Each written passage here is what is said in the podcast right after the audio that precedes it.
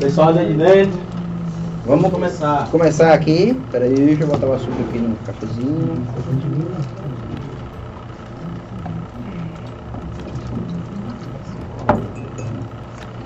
Tem esse aqui também. Vamos lá?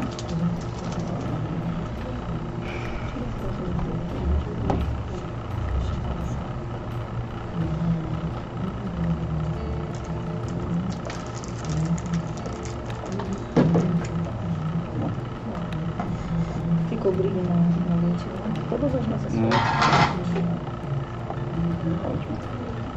Bora?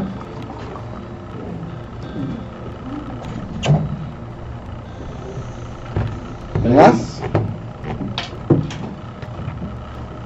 Dois. Eu não tô me vendo aqui não, viu? Tá não? Vai entrar agora. Três, dois, um. Você. Olá, muito boa noite. Está no ar mais uma edição do Café Política. Esse que é nosso encontro marcado de todas as quintas-feiras, o café mais quente da região. Já convido você a se inscrever em nosso canal, curtir aí e compartilhar. E claro, também temos uma enquete. Hoje é uma enquete que vai aí dividir opiniões. Qual sua opinião sobre a condenação dos envolvidos nos atos de 8 de janeiro? Você é a favor ou você é contra? Vote, participe, porque aqui o seu café política é democrático. Bom, quero também já agradecer aos nossos patrocinadores. A Unex, Faculdade de Excelência, a Soluz, Materiais Elétricos e Hidráulicos e Produtos Coroa, água, refrigerante e energético, mais um novo parceiro aqui do nosso café. Antes de chamar o nosso convidado, como de costume, a boa noite especial à minha colega de bancada, Lari. Boa noite, Lari. Boa noite, Andrei. Boa noite, seu Antônio Valete. Boa noite a todos e a todos que nos acompanham em mais um Café e Política, o melhor café da região. E o mais quente. É o mais quente. Se você toma vinho com Larissa na quarta, o café também é com ela. Ok. Na quinta. Bom, o nosso convidado de hoje é Antônio Valete, prefeito de Jussari, presidente do consórcio intermunicipal Mata Atlântica e também, agora recentemente, eleito vice-presidente da FEC Bahia, Federação dos Consórcios Públicos do Estado. Prefeito, seja bem-vindo ao nosso café. Boa noite, Andrei, Larissa, Boa noite. todos os internautas aí do nos acompanhando do canal e Política. Satisfação enorme participar aqui desse programa com vocês. Estou à disposição aqui para a gente começar nosso bate-papo. Prefeito Antônio Valete, que já tem a carteirinha do Café Política, né, Lari? Ah, nós já tivemos aqui a honra de tê-lo conosco dialogando sobre a política regional e principalmente de Jussari. Perfeito.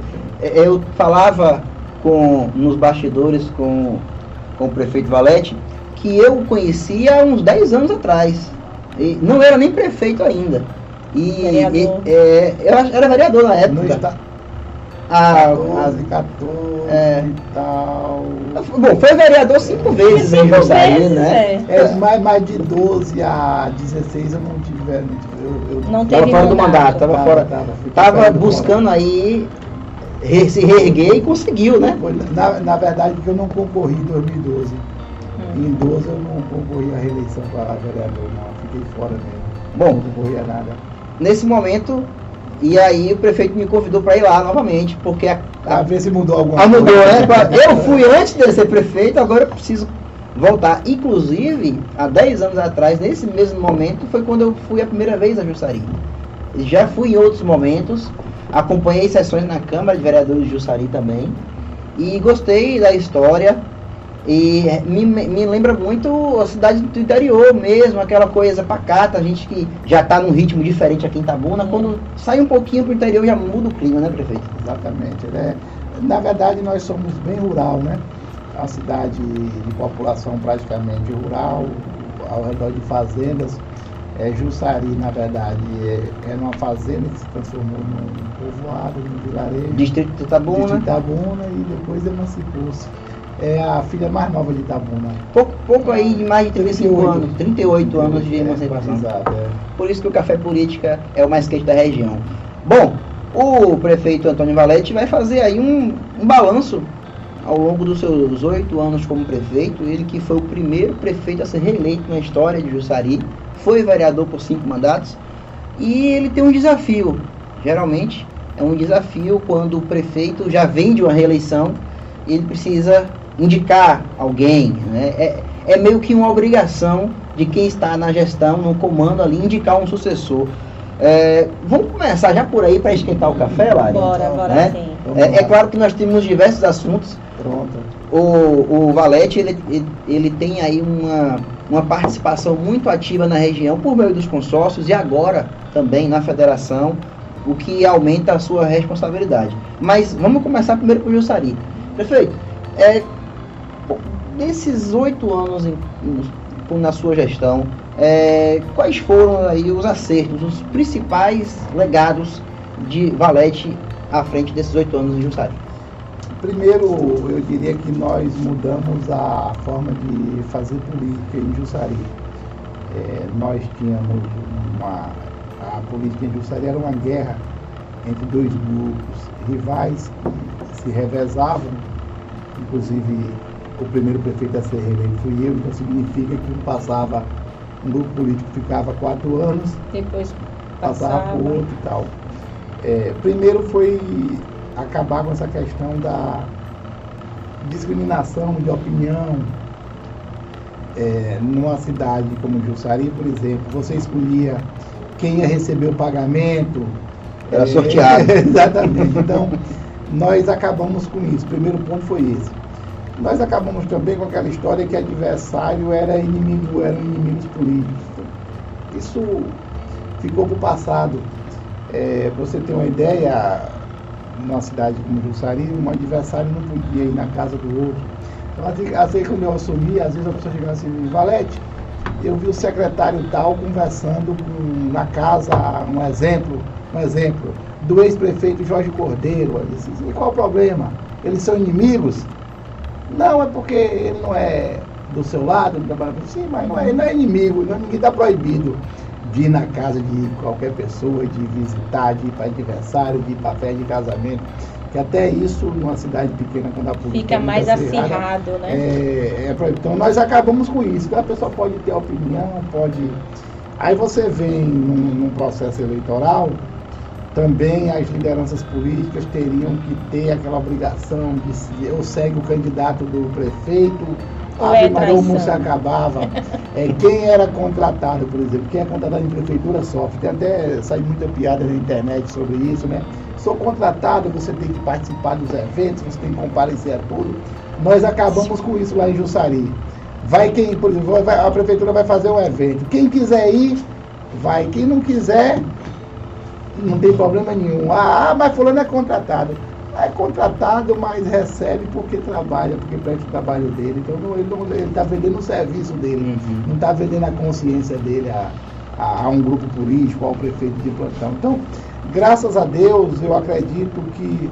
A, a, é porque eu às vezes falo que as pessoas falam muito em democracia, fala da boca para fora, mas praticar a democracia é, é que você tem que saber se alguém pratica o que fala. Então eu acredito eu que lá em Jussari nós procuramos praticar, ao invés de falar em democracia, só falar da boca para fora, nós procuramos praticar realmente a democracia.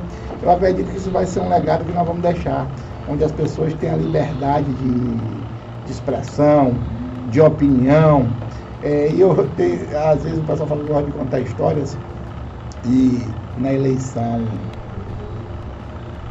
na eleição quando o presidente Bolsonaro foi eleito, o meu motorista era bolsonarista, bolsonarista. Uhum. E a gente viajando e tal, indo para Salvador, para todo lugar. E ele, de todas as formas, tentando me convencer a votar em Bolsonaro. Então, por aí você tira. Eu, eu prefeito, o meu motorista, tentando me convencer a votar no candidato dele. Então, por aí você tira a, a, a diferença da relação de, de subordinado, Uhum. de, de, de- hierarquia.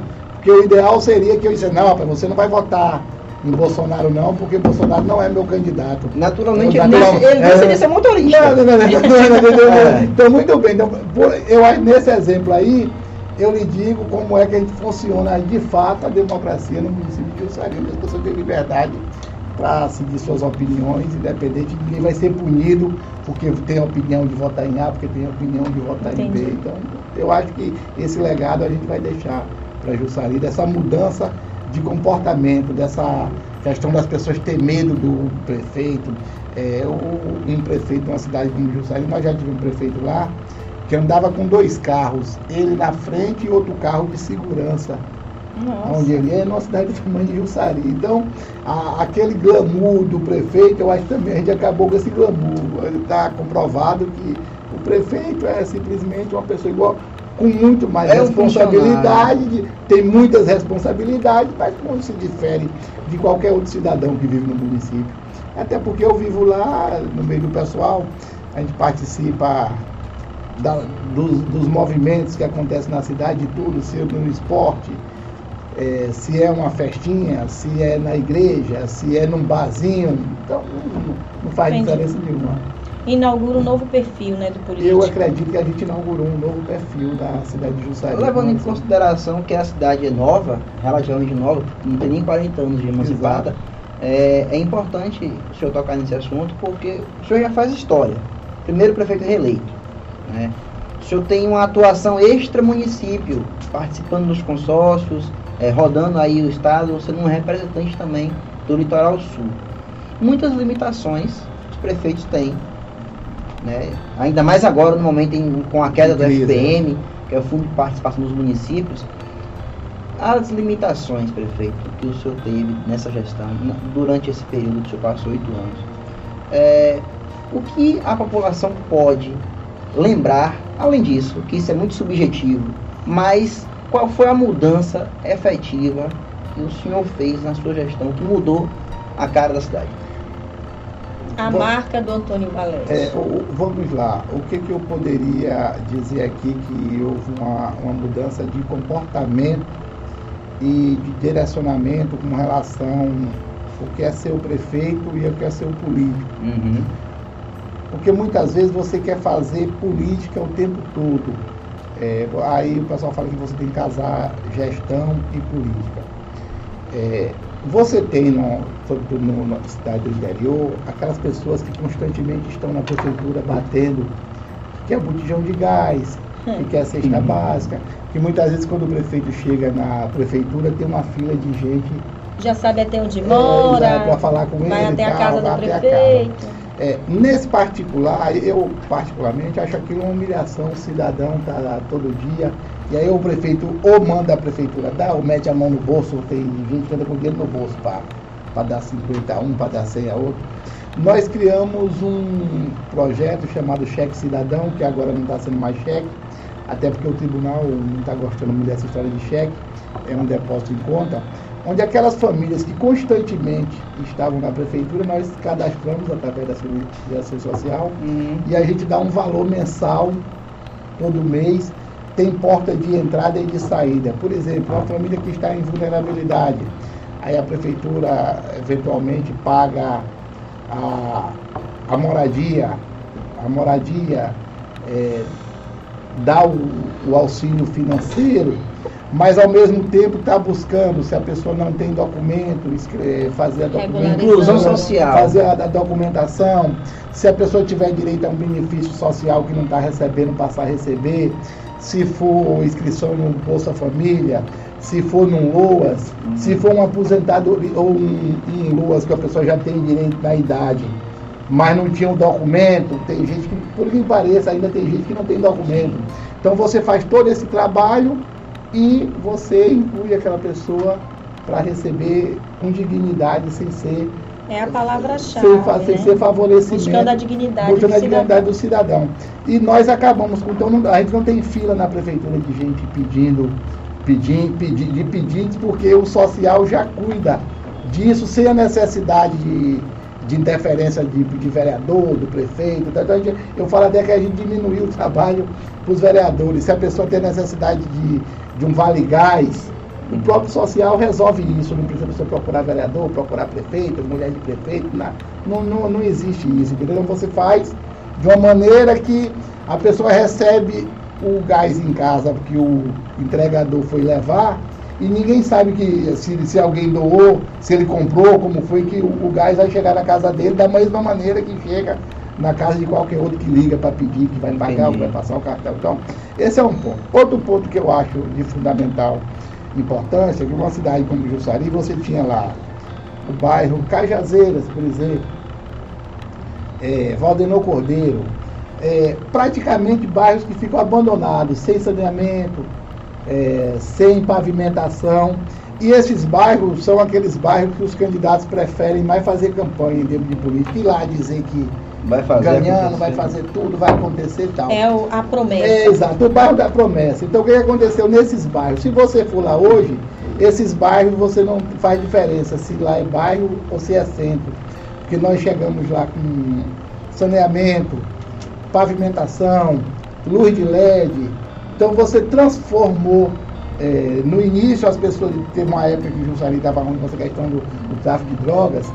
Então, as pessoas tinham até medo de ir lá. Até uma pessoa para trabalhar no social, porque a gente tem um programa De abordagem. Criança Feliz, que você acompanha 200 crianças, que é, eu acho isso importante também, onde a gente orienta as mães, às vezes são mães jovens, às vezes são crianças que moram com os avós ou com, com bisavós e tal. Então, essas, co- essa trabalho de orientação, do acolhimento, é, da questão de você ter uma criança, que muitas vezes uma jovem de 13, 14 anos que tem uma criança, ela não está preparada para ser mãe e ela mesma amaldiço- amaldiço- amaldiçoa o seu filho. É, é porque aquela situação de vulnerabilidade que as pessoas vivem, e aí, porque de repente ela não pode mais ir para uma festa, ela não pode ir isso que podia porque tem um filho, e acaba amaldiçoando a criança.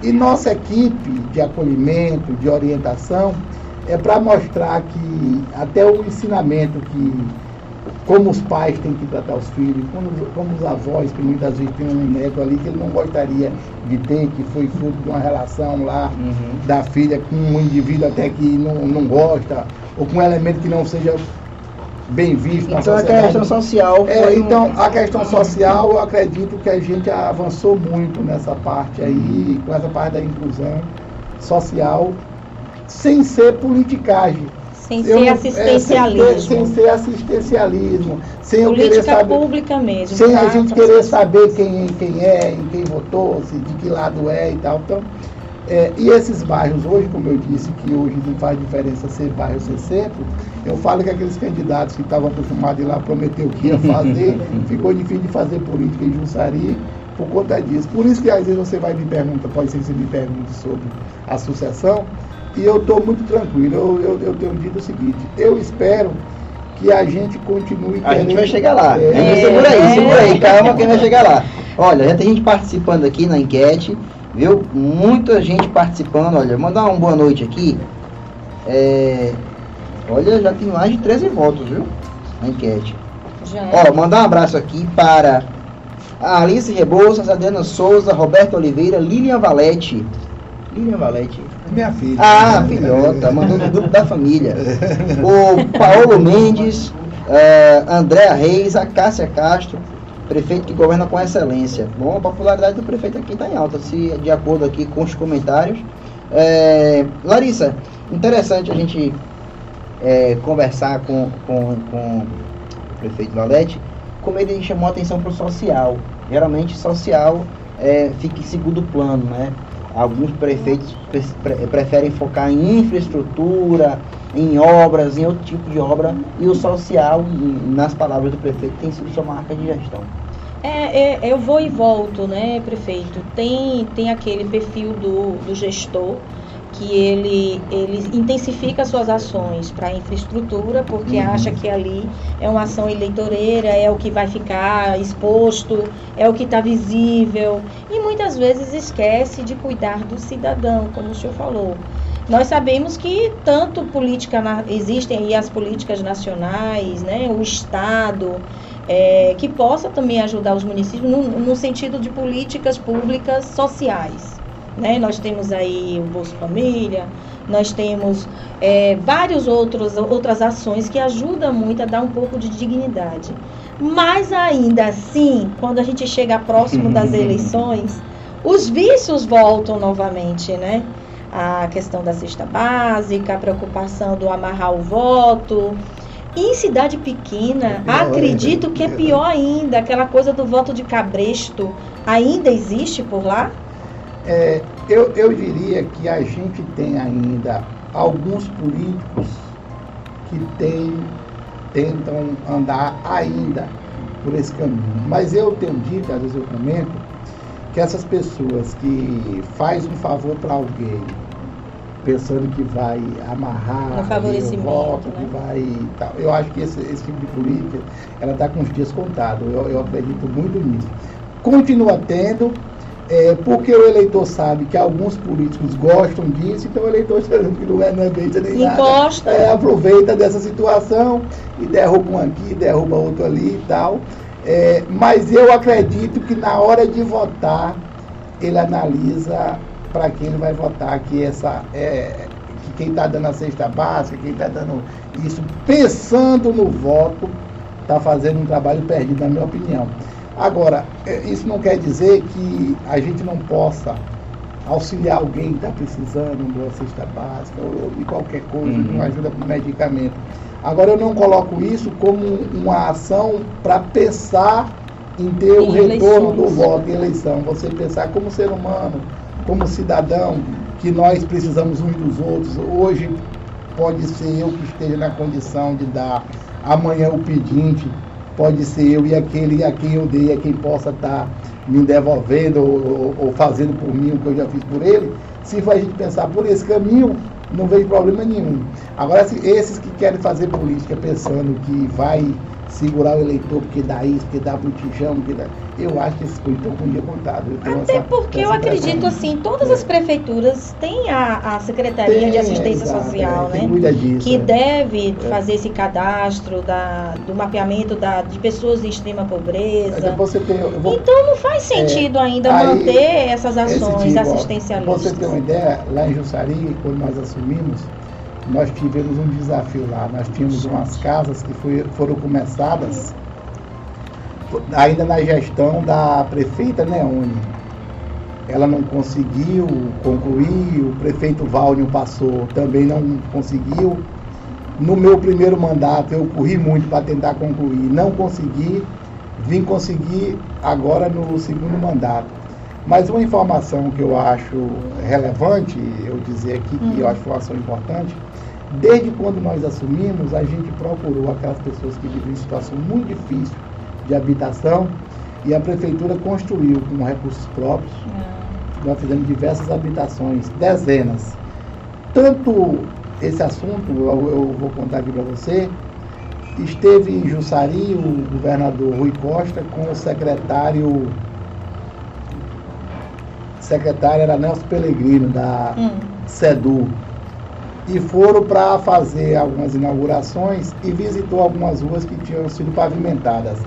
Ao passar nas ruas, eu mostrei para o governador algumas casas que a prefeitura tinha feito. feito. O governador me perguntou, em, espantado ainda, Rui Costa, você aqui constrói casa com recurso próprio da prefeitura? Disse, nós já construímos mais de 30, governador. E ele perguntou a, a Nelson, ô Nelson, o Estado tem um programa de construção de habitação? Nós disse, não, governador, a gente faz em conjunto com o governo federal, do Minha Casa Minha Vida tal, mas o Estado em si Não assume. não tem um programa de construção de casas. E ele perguntou a Nelson, e por que, que a gente não faz um programa? Ele, Jussari tinha um programa de habitação que o Estado, até aquele momento, não tinha. E o governador criou depois das enchentes. O Estado conveniou casas, inclusive Jussari. Nós estamos construindo agora 47, que foi fruto ainda da, daquela questão das enchentes que nós tivemos Uhum. nos dois anos que atingiu Itabuna, Jussari, o nosso rio, faz parte aqui da bacia do Cachoeira. Jussari também foi atingido por essa. E aquelas pessoas prejudicadas pelas chuvas, nós estamos construindo agora as residências eh, junto com o governo do Recurso- Estado. ah, Com recurso do Estado. do Estado, Do agora. Estado, que o Estado não tinha política habitacional e o governador Rui Costa implantou. Eu não posso dizer que ele implantou depois da, é, por conta da ida dele a Jussari e ver, mas eu posso dizer que foi depois. Até a ida dele a Jussari, o Estado ainda não tinha Com política habitacional. deve ter? Mas ele, mas ele perguntou, chamou o secretário Nelson, hoje conselheiro do Tribunal de Contas dos Municípios, e disse "Ah, o Estado não tem uma política de construção de habitação, e o Nelson respondeu para ele que não, que trabalhava com as políticas do governo federal. E disse, por que, que a gente não faz uma política pública para o Estado também construir? E agora realmente Itabuna, acredito que ele fez para Itabuna, várias cidades aqui da região que sofreram com Uhum. as chuvas, recebeu convênio. E você falando das obras, aí você mostrou de um assunto que às vezes lá o que nós bem temos são obras. As obras faraônicas.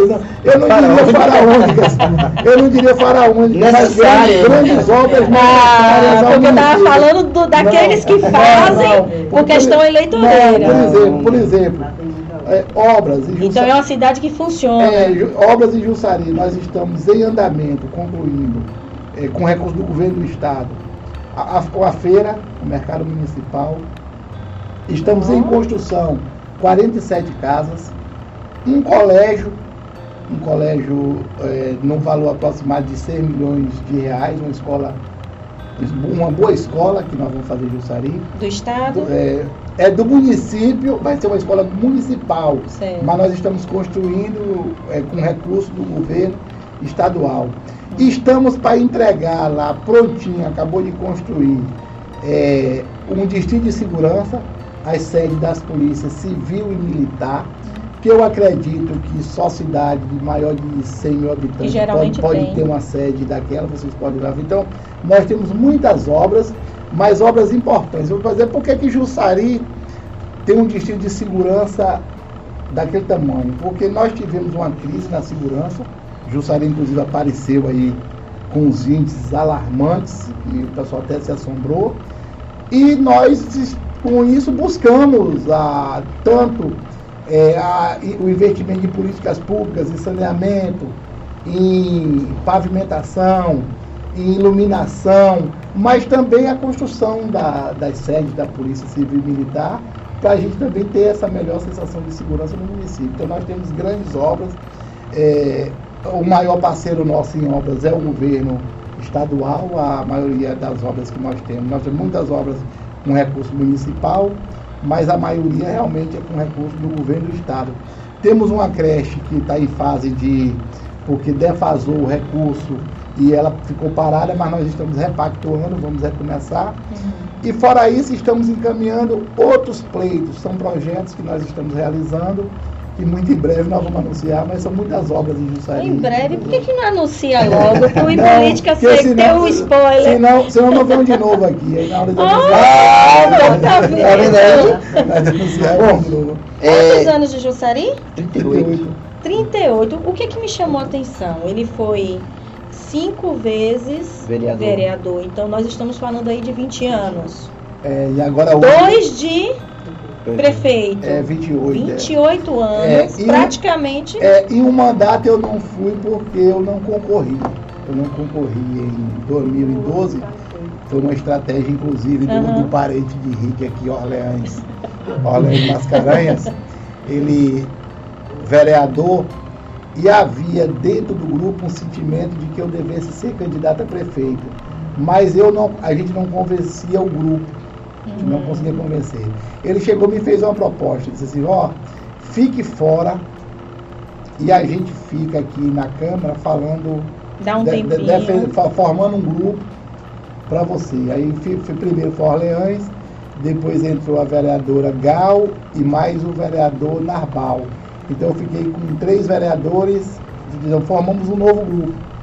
É, quando começou a campanha, aí começou em terceiro lugar, parecia até que não ia vencer, teve um momento que a gente achou que não dava, mas na, na reta final a gente acabou vencendo, vencendo o prefeito Wagner e o ex-prefeito Jorge Cordeiro, que era também do meu grupo.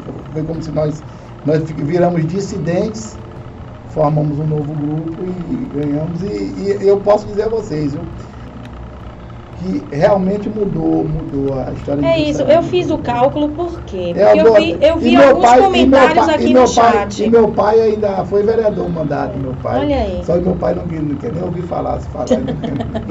E aí eu vi aqui alguns comentários de que uma pessoa que passa 28 anos na política do- da cidade, ou ele faz muitos inimigos, ou ele faz muitos aliados. Aliado, é. E eu tô vendo aqui que o senhor é colocado como aquele que uniu a oposição É, com a situação. Conte-nos um pouco sobre É, isso. na verdade, quando Ainda persiste essa É, realidade? Persiste, persiste. Quando nós, quando nós fomos eleitos a primeira vez, foi com minoria na Câmara. A gente elegeu, salvo engano, acho que, não sei se três ou quatro vereadores no primeiro mandato. No segundo mandato, nós elegemos oito dos, dos nove. A oposição só elegeu um vereador. É, as últimas pesquisas que o pessoal faz aí, a gente tem mais de 90% de aprovação. 90? 90, É, mais mais, de 90%. 90, mais de 90% de É aprovação. quase uma unanimidade. É, é, de aprovação. É, Eu tenho consciência que isso não quer dizer que é Tudo perfeito. intenção É. de voto. Ah, e nem que isso seja intenção de Isso, voto. Quer perfeito. dizer que a pessoa aprova o governo. Não Exato. estou dizendo que isso vai se É, é, são vários É, aspectos. exato, são vários É aspectos. interessante, É, é. por exemplo, eu, eu, eu às vezes comento, por- é, nós temos adversários lá, a pessoa que não vota de jeito nenhum na gente, porque a oposição ela existe. Ela pode até estar desarticulada, ela pode não estar organizada para disputar uma eleição, mas o eleitor está lá doido que apareça alguém para ir lá levantar a bandeira contra o governo. Isso a gente sabe que existe.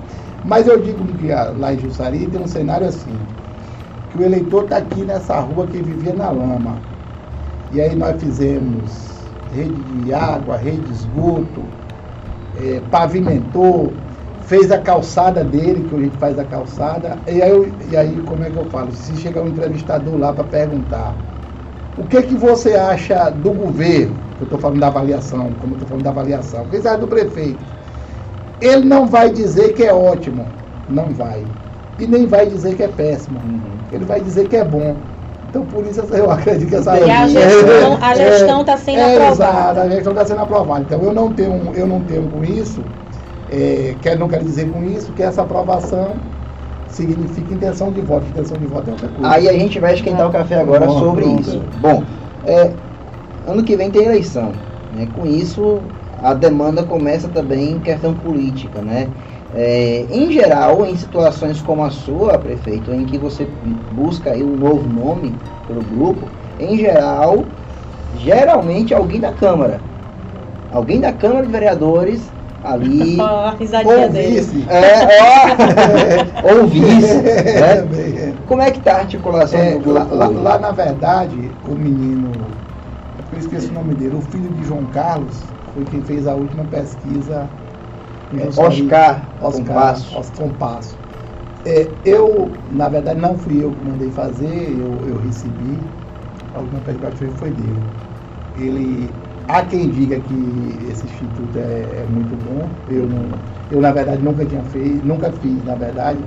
É, o rapaz que fez me deu uma cópia onde fala da aprovação e os nomes que aparecem da população com a intenção de voto, todos são ligados ao nosso grupo político. Por exemplo, o somatório das intenções de voto passa de 70% dentro do- dos nomes do nosso grupo. Por exemplo, eh, o vice-prefeito Amaral, o secretário Orleães, o secretário Aguinaldo.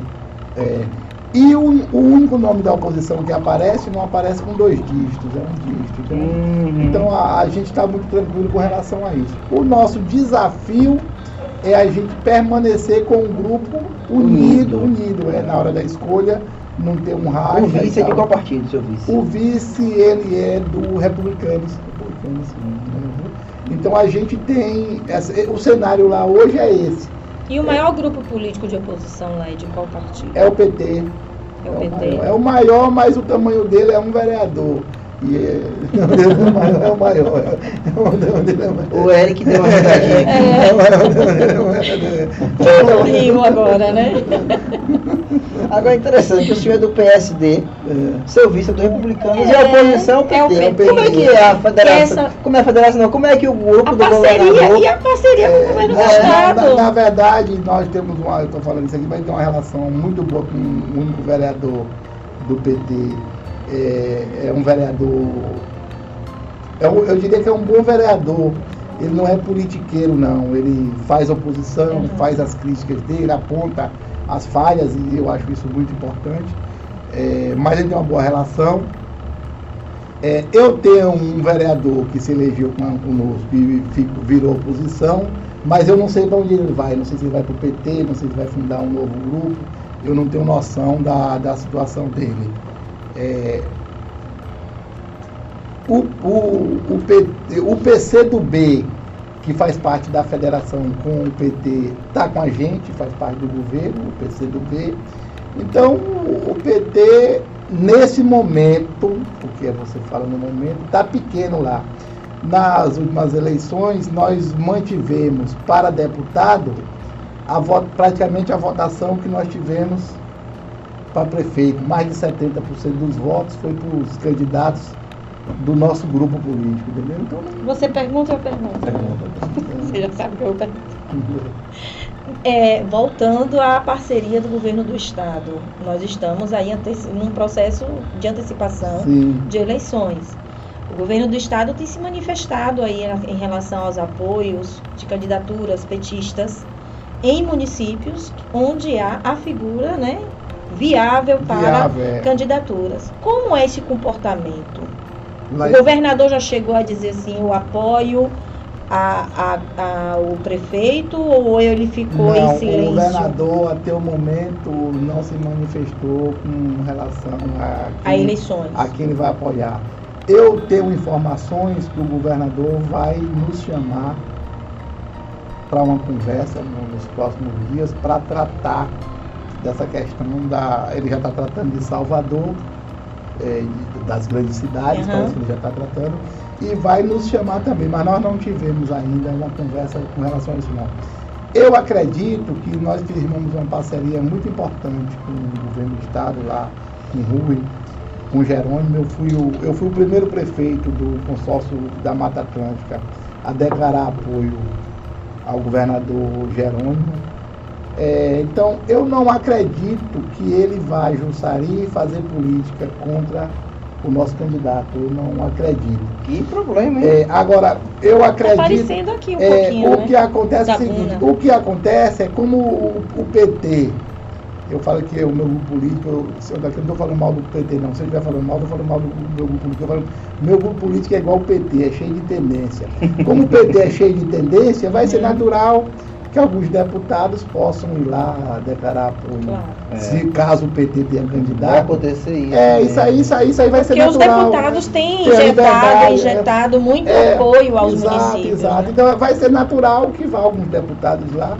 Eu até disse, Rosenberg, não vá não, eu não quero ganhar para você de novo, porque das eleições ele apoiou o nosso líder, Rosenberg, apoiou lá o meu adversário. Eu disse, Rosenberg, não lá mais não, para você não perder de novo.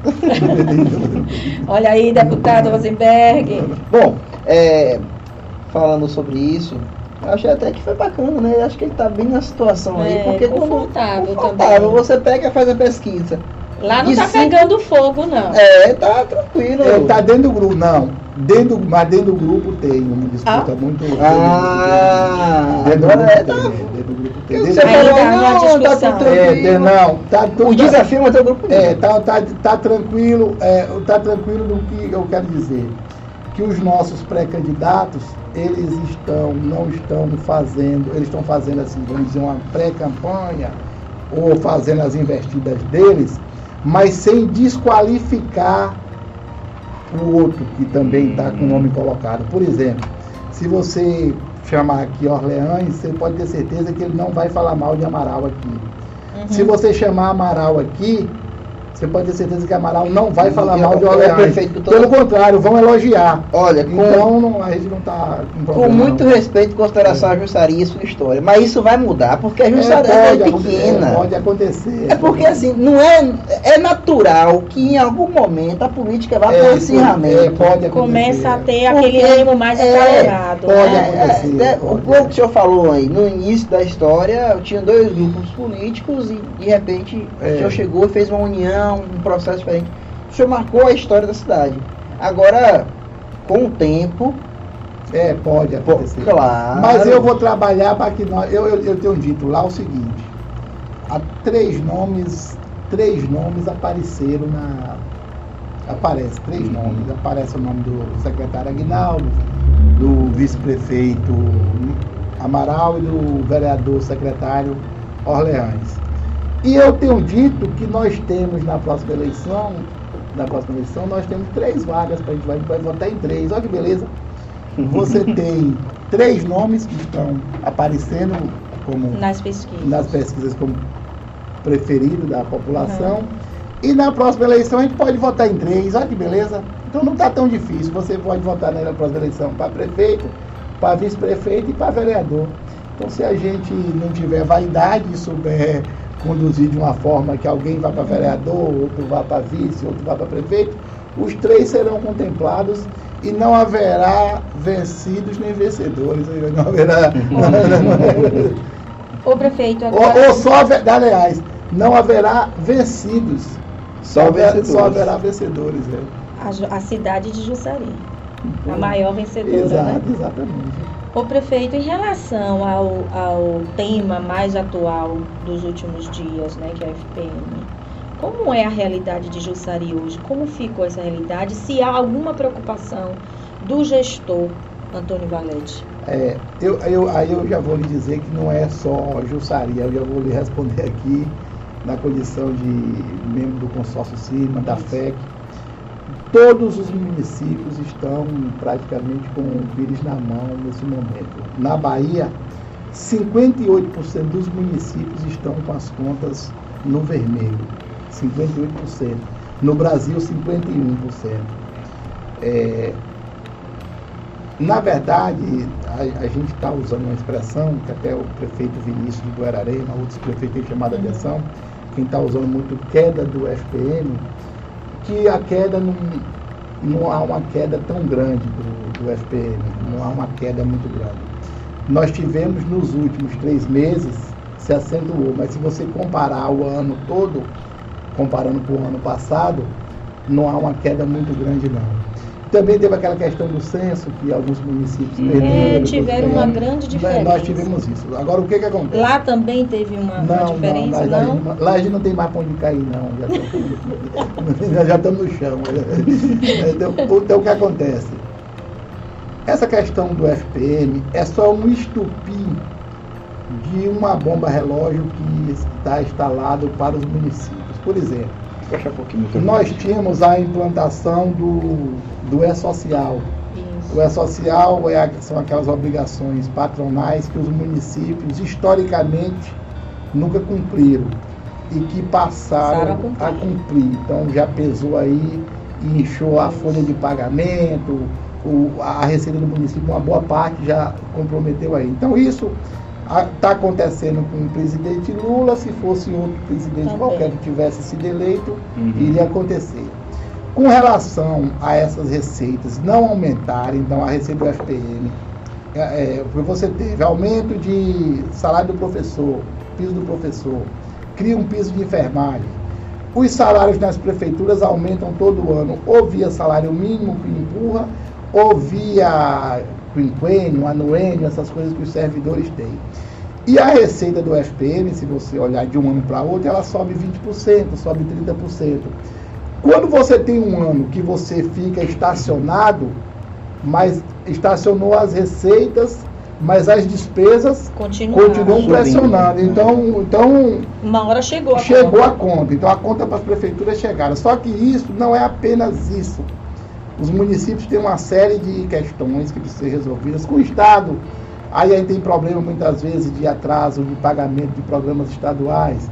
Eventualmente é por conta de uma prestação de contas, os municípios, muitos municípios não têm técnicos que faz, às vezes, o serviço. O prefeito nem tem conhecimento quando fica sem saber porque tá, não está recebendo. Conta também uma Quando- inadimplência quando que o município é já uma, tinha. é, é uma inadimplência de, de uma conta lá de 2013, Aí. de não sei o quê, e o governo fica impedido de fazer o repasse, e quando a gente, às vezes o prefeito nem tem conhecimento disso, só descobre quando, procura saber, saber o, ou quando procura saber, você está no exercício do mandato, outro dia mesmo eu descobri que nós tínhamos três contas sem prestar de um programa lá dentro do meu mandato. E eu não sabia que estava sem prestar conta. Então, então, muitas vezes essas coisas. Outro caso grave dos municípios são os subfinanciamentos. O que é isso? É, você tem um posto de saúde, hoje Jussari tem três, Camacan parece que tem 12. E o município recebe 10.500 reais do governo federal para manter esse posto de saúde. O 10.500 não paga o médico. Esse programa foi criado lá atrás e o valor é o mesmo até hoje. Aí você vai botando uma bomba na mão do município. Você tem a merenda escolar. A merenda escolar, em média, é menos de 50 centavos por aluno. Não existe, por exemplo, mas o município, Jussari. Jussari se recebe 40 mil, a gente gasta 150, 200 para manter a merenda escolar. O transporte escolar, se a gente recebe 30 mil, a gente gasta 200. Tem município que recebe 100 mil e gasta um milhão. Então, isso é só um estúpido. O pessoal dizer, ah, o governo diz que vai recompor o FPM, resolveu o problema dos municípios. Não resolveu, não vai resolver. Essa discussão, nós estamos discutindo isso. Municípios que têm hospital, se não fosse através de emendas parlamentares, não estava existe. funcionando, não, não funciona. E aí você tem o quê? A gente precisa, e aí eu estou discutindo isso, ver formas de financiamentos que a gente não fique de- com pires na mão, ou pedindo ao deputado, ou pedindo ao governador, ou pedindo a- a- ao presidente da República, porque há uma concentração de renda, de recursos no governo federal. Essa é uma realidade. Quem presta todos os serviços ao cidadão são os municípios e há uma concentração de renda no governo federal, sobretudo no governo federal. Eu não diria nem nos governos estaduais, mas sobretudo no governo federal. É, eu defendi outro dia, eu até saiu aqui no site de vocês, que eu estava defendendo que outras fontes de receitas passassem a compor o FPM, porque a gente só tem o IPI, o Uhum. Imposto de Produtos Industrializados, e o Imposto de Renda. O- se o governo aumenta a faixa de isenção do imposto de renda, diminui a receita dos municípios. Se o governo corta os impostos de carro, como aconteceu recentemente, de veículos, recai direto na receita dos A municípios. sensação que eu tenho é como se os municípios estivessem fadados ao, à, à falência. E, exa- né? e, e é, assim, e é. assim, existe toda uma competência já estabelecida na Constituição do que é competência para cada um, né? Mas a aí, federação, sim, mas vamos lá. sem ter uma reforma tributária que proteja Sim, os mas municípios. vamos lá, e você falando nisso, você tem uma série de coisas que é competência, por exemplo, média e alta complexidade não é competência do município. Mas o Estado não está presente, a União não está presente. quem tem que fazer? O município faz porque não vai deixar seu cidadão morrer. Perfeito. Aí você tem, aí você tem as polícias, é, a obrigação de, de ter é, delegacias, abastecer o carro da polícia, é, cuidar da polícia no município, não é obrigação do município. Mas o município assume porque não É vai tá deixar. ponta. Você não vai deixar seu cidadão sem ter, é, sem ter o atendimento, porque ah, o carro da polícia não tem gasolina. A prefeitura vai colocar gasolina no carro e não vai deixar é, o cidadão ficar desprotegido. Então, você tem muitas competências que são dos estados e da União, que quem faz são os municípios. Aí eu falando que eu defendia outras formas de financiamento, ah, o, o, o, o Terence, ex-prefeito de Ibotirama e suplente do senador Otto Alencar, ele diz, Valete, você não precisa defender. E aí ele me corrigiu, achei bom. Aí quando você conversa com gente que tem uma experiência, ele diz, você não precisa defender que se inclua outros impostos, taxas, essas coisas que o governo cria fica só para o governo federal. Basta aumentar a participação dos municípios no IPI. Se é 22%, que aumente para 27%, para 30%, para 35%, Uhum. que você passa a resolver o problema. Vai engordar o Vai FPM. engordar aí. o FPM aí, pronto, não precisa você criar outros mecanismos que vai dar mais trabalho. E você tem, porque o Brasil é muito grande para uma legislação única. Por exemplo, o que se exige de Jussari é o que exige de Itabuna. E realidades é- diferentes é de o que exige de municípios. São Paulo. é- então, nós temos a mesma legislação para todo mundo.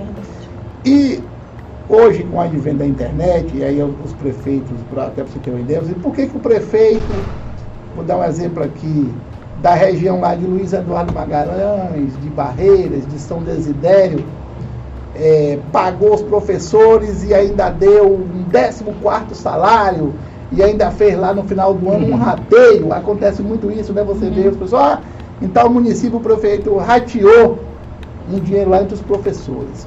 E aí o professor daqui vê e fica desesperado. O prefeito vai ter rateio aqui também, não? Aí se você pegar o ICMS de São Desidério, de Luiz Eduardo Magalhães, de em fontes. é, porque, porque lá tem uma produção agrícola muito grande, o agronegócio é forte. Então você pega, se ele recebe, um exemplo, um milhão de FPM, recebe 4 de ICMS.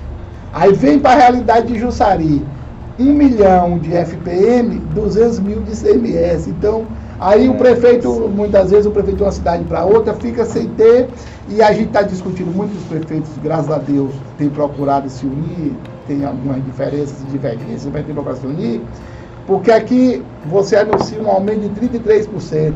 Tem um prefeito que estava precisando de ter aquele aumento para ele poder cumprir o índice dos 25%, que ele está com dinheiro demais em caixa para gastar. E tem prefeito que não tem dinheiro nem para pagar o salário que está atualmente. Então, tem o desafio dos prefeitos ter essa comunicação, da comunidade entender isso, que cada município é uma realidade diferente. É, mas nós estamos nessa luta. Agora, hoje, da sua grande maioria, os municípios estão passando por dificuldades. É, às vezes o pessoal tenta politizar o tema, mas não é para politizar. Isso é uma bomba que a gente vem se arrastando. Foi, é, a matéria do é, social foi anunciada, a gente vem protelando o que pôde. É, agora, não ter o aumento nas receitas, aí, aí realmente essa estagnação da receita realmente foi a gota d'água. Agora, quero repetir aqui, não é apenas o FPM, não é apenas o FPM, são subfinanciamentos que a gente tem, essas coisas todas aí do, do governo, e essas medidas que o governo tomou aí é, são paliativas. Ah, resolveu, o governo resolveu. Não resolveu, o problema vai persistir. Bom, essa explicação aí foi, Foi foi muito boa, didática, porque né? didática, porque de fato não é só a queda no FPM, é preciso engordar o FPM, na verdade, né? É, prefeito, no comentário aqui tem o seguinte, você cancelou a cavalgada? E aí, para completar, É. para completar, do que vive a cidade de Jussari quando se, se trata de entretenimento, de atração, né? Para atrair pessoas para a cidade. A cavalgada fazia A parte cavalgada, disso? a cavalgada é uma tradição, todo mês de setembro nós fazemos, mas esse ano, diante da, da situação que nós estávamos de não ter o recurso, nós, eh, por parte da prefeitura, cancelamos, mas eh, aportamos um apoio para que grupos de cavaleiro, de não sei o que, fizessem, não deixou, a festa teve, não teve com a estrutura da prefeitura, mas houve uma festa assim no, Ah, já aconteceu? Aconteceu agora, aconteceu na semana passada. Não foi com a estrutura que nós sempre costumamos fazer, mas teve a, a festa assim com. Eu esqueci. Teve Van- Cigano, cantou, grupos, né? Gero Lima, quem foi Carlos mais? Aguiar. Carlos Aguiar, e teve outro ainda. Vanoli, Vanoli.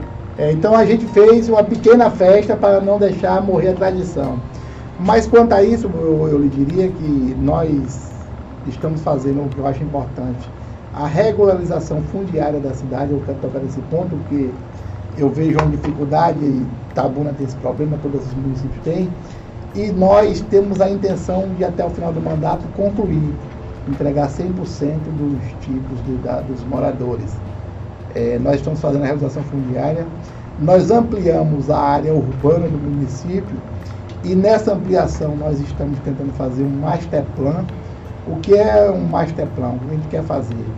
A gente quer deixar delimitado já onde vai ser o parque de cavalgada de Jussari, onde vai ser a pista de motocross, qual área vai ficar para ser utilizada na agricultura para implementação de projetos tipo cacau de alta produtividade, rebanho bovino, leiteiro com alta produtividade de leite, é, área para possível instalação de indústrias no município, possivelmente se a gente conseguir atrair indústria para o município. Então estamos deixando isso, estamos fazendo isso para deixar tudo para a cidade crescer de forma organizada. Claro que isso, daqui a 10 anos, 20 anos, você pode pegar e olhar para trás e dizer, ó, oh, isso aqui estava tá fora da realidade, esse, esse plano aqui de ter um parque de, de industrial não deu certo por tal motivo vamos usar para fazer outra coisa. É, o parque de montaria, até hoje o prefeito não construiu, mas está com ideia de construir tal coisa nesse uhum. local. Isso também passa por uma revisão, mas a gente está fazendo para de uma maneira que fique a cidade planejada. Nós estamos fazendo um bairro, é, porque eu digo para as pessoas lá, o pessoal que construiu a mais de rio, a gente está tentando pro, projeto para tirar, que os políticos gostam de construir, deixa para Deus prefeito, deixa construir dentro d'água. Lá tem casa que é dentro do rio. Meu Deus. É, tem? É, não, não, não mas é, é próximo é, é próximo ao rio mesmo. Eu digo, olha, eu não sou desse político que gosta de quando chover vir aqui salvar sua televisão, você ficar me adorando. Se não fosse Valete, eu tinha perdido minha TV, ou minha geladeira, ou meu sofá. Eu prefiro que você não construa aí para o rio não levar sua casa. A gente está fazendo, então a gente está fazendo um bairro organizado, num local seguro, para a gente colocar as pessoas no local seguro, não, faz, não, não, não construir de qualquer jeito. Então a gente tem que dar essa orientação. É difícil, porque tem muita gente que prefere bagunçado. Tem gente que nem quer, tem gente que prefere bagunçado é melhor, tem que fazer bagunçado é melhor. Ah, então ah, temos dificuldade, mas estamos avançando muito nessa questão da regularização fundiária, que eu acho importante. Inclusive, até no distrito de Areia Branca, onde quem tem lá, a gente adquirimos uma área onde nós vamos também ampliar um distrito, estamos com um projeto de construir lá algumas unidades habitacionais para crescer. O distrito é pequeno, a gente quer pelo menos dobrar uhum. o tamanho do distrito, ou, ou, se não dobrar, mas aumentar nos 50% o seu tamanho.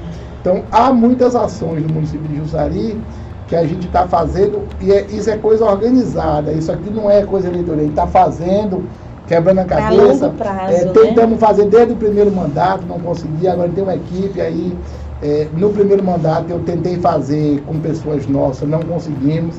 Aí contratamos técnicos que, especializados na área e já estamos bem avançados. Para você ter uma ideia, até os cartórios têm dificuldade no tema.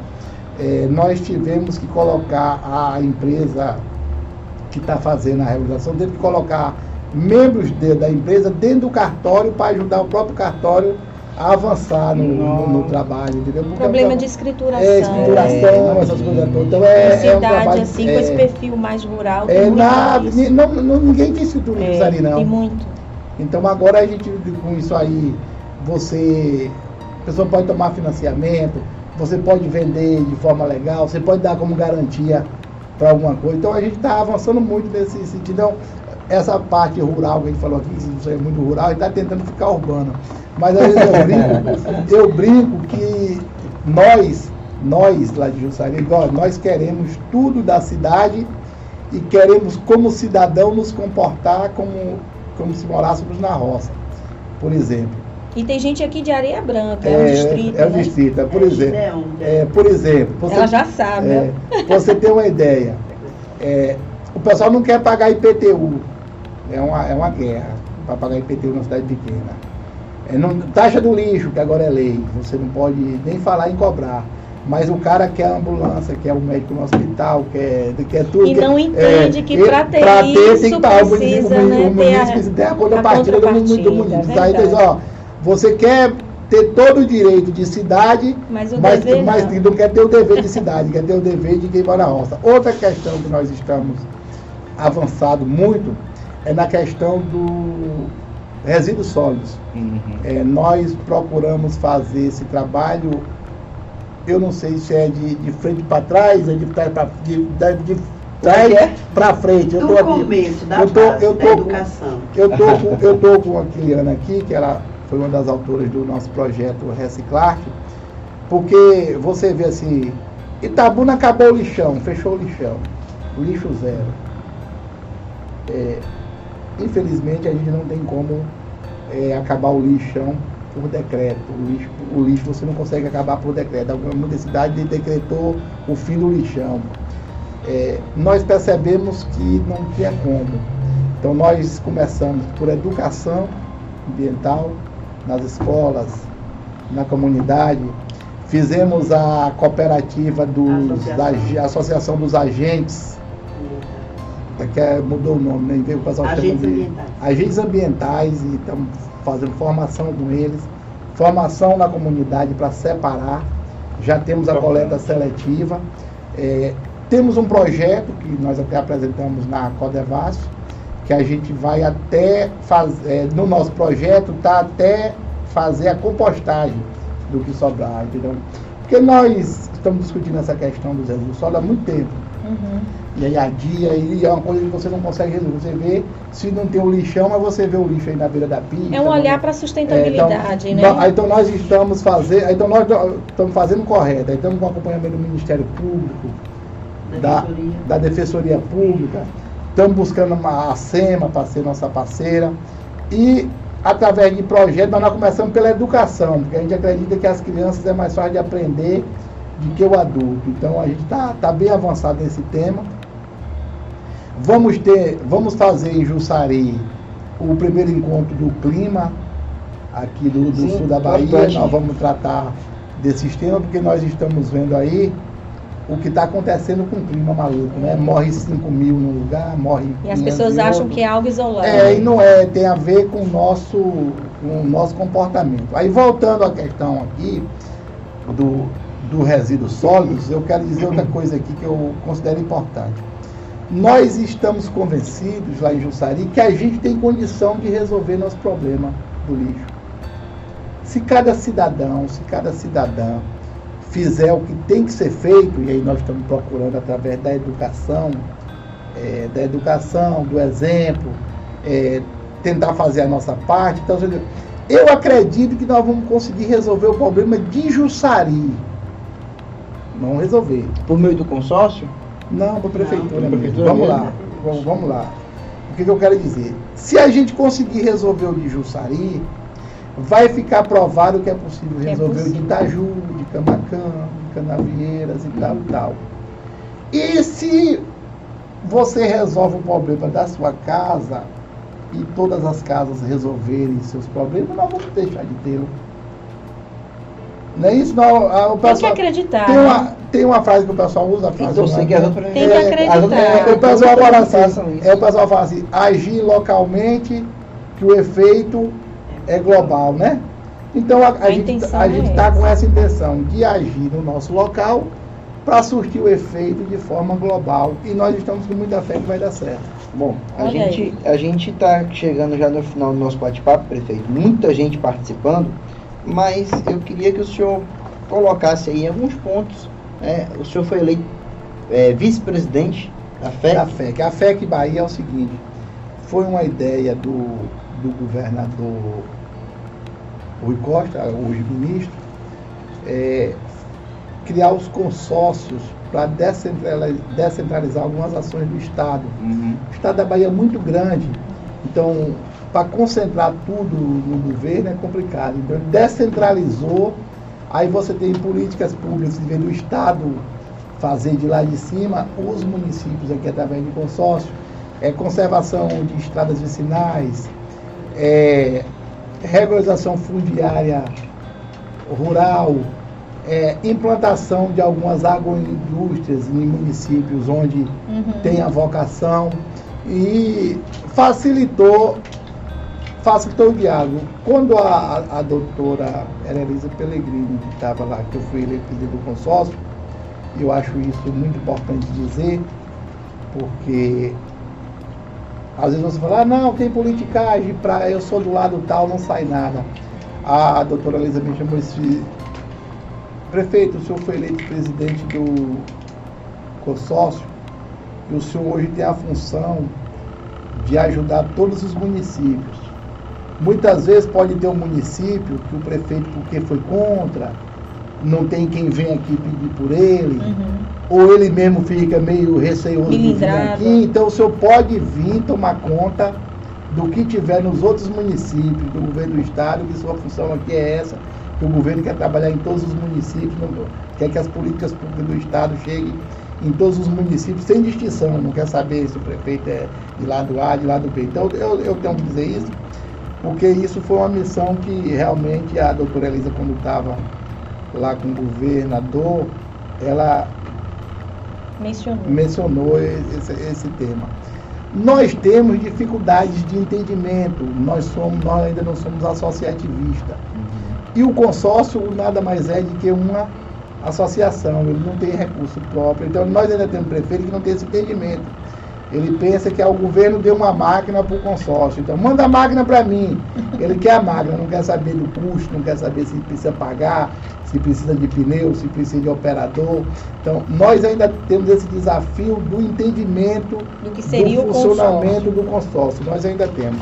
E a FEC, é, como nós temos mais de 40 consórcios públicos entre é, consórcios de multifinalitários, mais os consórcios das policlínicas que nós estamos unidos, nós formamos para que a gente possa discutir entre todos os presidentes constantemente é, as situações que possam, que a gente pode desenvolver. E aí você aproveita também para pegar as experiências do que está dando certo lá no consórcio do Alto Sertão, o que está dando certo lá no Extremo Sul, o que está dando certo aqui no Ciapra, aqui na região do Baixo aplicar. Sul, para a gente ir replicando as, as experiências que dá certo, os que não estão se desenvolvendo, você tentar empurrar os que não estão se desenvolvendo. Mas a ideia principal do governador foi essa, você fazer com que as políticas fiquem mais próximas do- dos municípios. Outra questão do consórcio é que, eventualmente, ter- o governo do estado quer fazer um convênio com um determinado município e o município não tem a certidão, porque está com calque, com nome no cálculo, não está com nome limpo. E você acaba usando o consórcio para levar aquela política pública Através do através do consórcio. Então também foi, foi a iniciativa do governador, Rui Costa na época também foi pensando nisso. Muitos municípios ele queria levar, fazer um convênio e não podia conveniar que o município estava inadimplente. E pela Então, lógica pode- dos municípios hoje vai, o consórcio vai ter muito trabalho. Exato, nós estamos trabalhando um bocado. Hoje, por exemplo, nós temos diversas obras. Nós estamos com obra em Pau Brasil, Canavieiras, Uhum. Arataca, Camacé, aí tem muitas obras através do consórcio. Então a gente tem uma série de obras que foram conveniadas através do consórcio e tem as, eh, tem as ações do governo, que aí vai para todos os municípios. Quando você faz regularização fundiária rural, aí atinge todo mundo. Aí, então o consórcio, a ideia foi essa. No governo federal, que a ideia de Rui é levar esse projeto para o Brasil inteiro, tem a dificuldade porque o estado que está mais avançado é, é a Bahia nesse sentido. Por enquanto só tem a Bahia que está mais avançada. Essa semana eu tive com o coordenador da reforma agrária do MDA, do Ministério do Desenvolvimento na Bahia, ele dizia, ó, nós temos dificuldade de trabalhar com os consórcios ainda, estamos discutindo, porque só tem a Bahia organizada nesse sentido. Nossa, é, que mérito, com, né? Com esse, nesse- com, esse, com esse modelo, entendeu? interessante. É, a- a- pelo menos aqui no Nordeste, né? Eu não sei lá no Sul, que o pessoal do Sul é mais avançado com essas questões de associativismo. Mas depois da fala do, do Romeu Zema, quando ele tentou criar um bloco do Sul, porque fala que o Nordeste está organizado com os consórcios do Nordeste, É mais uma lição para ele. é mais né? uma lição. É mais uma Bom, lição para ele. Prefeito, pra gente encerrar com o clima quente, Orleans, Mascarinha, Amaral ou Agnaldo? Os três, tem, porque tem prefeito, vice e, E vereador. e o, Olha, e o presidente da Câmara, é isso? É, não é, não é, não é isso. Você não É. vai deixar nada pra gente aqui hoje? Não, hoje não, Spoiler. não, eu disse o quê? Prefeito, Não, vice e presidente da Câmara. Não, pode ser, é exato. Aí. pode ser, É, olha. Pode ser. Tá, não tá? Os três, é, tá, tá. É o senhor Eu que tem que dizer é, pra eu, eu vou por essa ideia aí, os três. Um É. prefeito. Mas não um dá. vice, Essa vaga é o quê, então? e- Três? Um é, um é Não, prefeito, são um é vice. São três vagas. É Três um vai- prefeito, um vice e um É presidente da exato, é os três, é. os três, é. Mas ele ainda não quer delimitar pra gente qual vai encabeçar qual vaga. Ainda não que a gente precisa discutir internamente com os vereadores, com o grupo, com o partido. Você acredita que o Jerônimo vai conversar com o senhor sobre isso? Há uma sinalização, eu não sei se Jerônimo, mas há uma sinalização que a coordenação política, pelo menos a coordenação política do governo, pretende tratar desses assuntos nos municípios, porque ele quer o pessoal unido. E aí eu brinquei bastante aqui com relação ao Rosenberg, mas quem sabe o PT não vai estar também na nossa chapa. Ah. né? É, com a- é, ra- rapidamente, a participação feminina na política em Jussari. é pouca. É, e aí eu vou dizer o que acontece, e aí eu vou usar uma fala aqui que eu vi da senadora Amélia. É que a gente muitas vezes quer fazer as coisas por lei. Ah, tem que ter, por isso que tem a- as fraudes na, nas cotas aí. Porque o cara quer forçar a mulher a participar, a mulher não quer. A gente tem que fazer aí a educação de uma maneira que as mulheres queiram participar da política. E pela lei a gente está forçando participar. Então Hum. toda eleição você descobre aí uma rama de fraude Sim. que o tal partido fez. Mas o senhor não acha que eleitoral é- tem uma diminuição É. aí. Que há uma responsabilidade dos partidos políticos em não fomentar, Não, discutir não, internamente Na verdade, as e mulheres. na não verdade, fazer formação política E- para as bom, Aí é mulheres. discutível. Eu estou falando Poucos internamente é, para os partidos. Isso aí poucos partidos Isso, fazem. é, por é. exemplo, aí você pode vir dizer que o PCdoB faz, o PT, PT. até que faz. Tem outros também. É, tal, alguns partidos fazem. Mas é pouco realmente. Eu estou vendo até o PL fazendo o maior movimento agora, com o PL mulher aí, fazendo o maior movimento. Mas eu vejo que as mulheres não se interessam muito pela política, que é coisa de homem, ou é coisa de ladrão, não sei o que, o que que pensa. É, e a gente forçar, forçar não dá certo. Forçado está comprovado que não dá certo. Toda eleição tem fraude. Agora, eu defendo tanto, por exemplo, eu tinha uma vereadora lá, a ex-vereadora Gal, inclusive eu votei, eu votei numa mulher, eu votei nela para vereadora, e eu defendi a candidatura dela e vou lhe dizer por que, que eu defendi. Eu disse, ó, por que, que eu devo vou defender a candidatura de Gal? Porque as mulheres não querem participar, você fica procurando quem quer concorrer, quem quer participar. A mulher não quer, diz, ó, Gal quer, gosta, é compromissada, tinha realmente compromissada com a sociedade, responsável, é, e resultado, que Gal não foi reeleita. Então, aí você tem, você tem uma pessoa com todas as qualidades, porque gosta, porque quer, Uhum. porque é direito, e o pessoal não vota, aí chama fala, eu vou entrar nessa fria nada de concorrer para eu perder a eleição, Mas vamos Vamos. ressignificar isso aí, viu, mulherada de Jussari? Bora! Eu tenho, inclusive, conversado com algumas, incentivando para que a gente Boa. possa. Nós temos lá, nesse momento, a gente tem muitos nomes Então, que pronto. estão se colocando como Larissa, Larissa está aqui para É, ajudar. Vamos nessa- aí, vamos Vai lá que eu vou lá, né? vamos Bora lá, fazer- bora lá fazer um curso. Fazer um... É Bora, bora, Andrei, falar de Importante. política lá. De, de certeza a política seria bem melhor se nós tivéssemos a, a- essa participação feminina. É, agora eu ouço os relatos aí de deputadas que têm muita dificuldade, o machismo impera Isso. realmente, no- as mulheres têm muitas dificuldades na- na- nas câmaras, nas assembleias le- legislativas. No próprio Congresso Nacional É tem, tem dificuldade. Tem algo emblemático É. e eu sempre conto isso quando tem esse assunto. Eu faço questão de contar que somente em 2016 que foi feito um banheiro feminino para um banheiro feminino no No Senado. Senado. É mesmo, eu não sabia não. Tem A- esse dado. É, a Câmara de Jussari não tinha não, mas eu, quando eu fui presidente, a gente fez. Olha aí. tá vendo aí? Então imagine no Brasil passo. agora. É, Prefeito Valete, 90%, não é isso? De aprovação mas, de é, gestão. mas segundo a pesquisa, 90 o quê? Compassa, né? Nove- a outra já quer aumentar. Não, mas 97 é mesmo? Vamos nessa. E tem a Andréa Reis, que acredito que ela seja um braço aqui da Defensoria Pública, ou ela faz uma É. menção dizendo que é, a Jussari é um grande parceiro da Defensoria Pública. Então acredito que há sinais de que esse grupo aí está indo para o caminho certo. Não é isso, André? É, com certeza. Prefeito, É, fique à vontade aí para as suas considerações finais. Eu quero agradecer a vocês aqui, é, essa oportunidade de conversar aqui. É muito bom falar para a nossa região. É, agradecer o pessoal que está assistindo em casa aí. Não gosto de citar os nomes porque você acaba não fica. Se você não mandou um alô para mim. Tá? Sim, Já tá remendo aqui, viu? Aí se eu mandar, eu só vou mandar para Maria Esté, Maria Helena e George Antônio.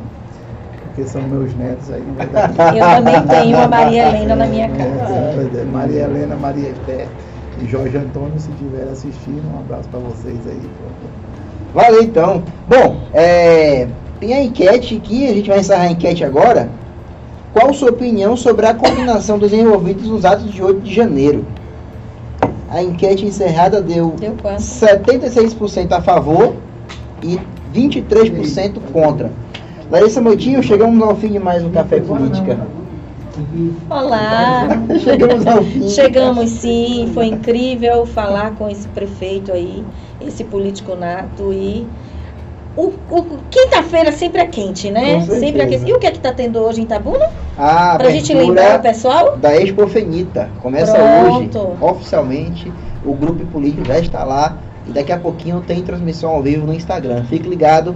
E semana que vem tem mais, né, Larissa? Mais um café e político mais quente da nossa região. Obrigado a todos e até semana que vem. Tchau, tchau. Prefeito é uma figura.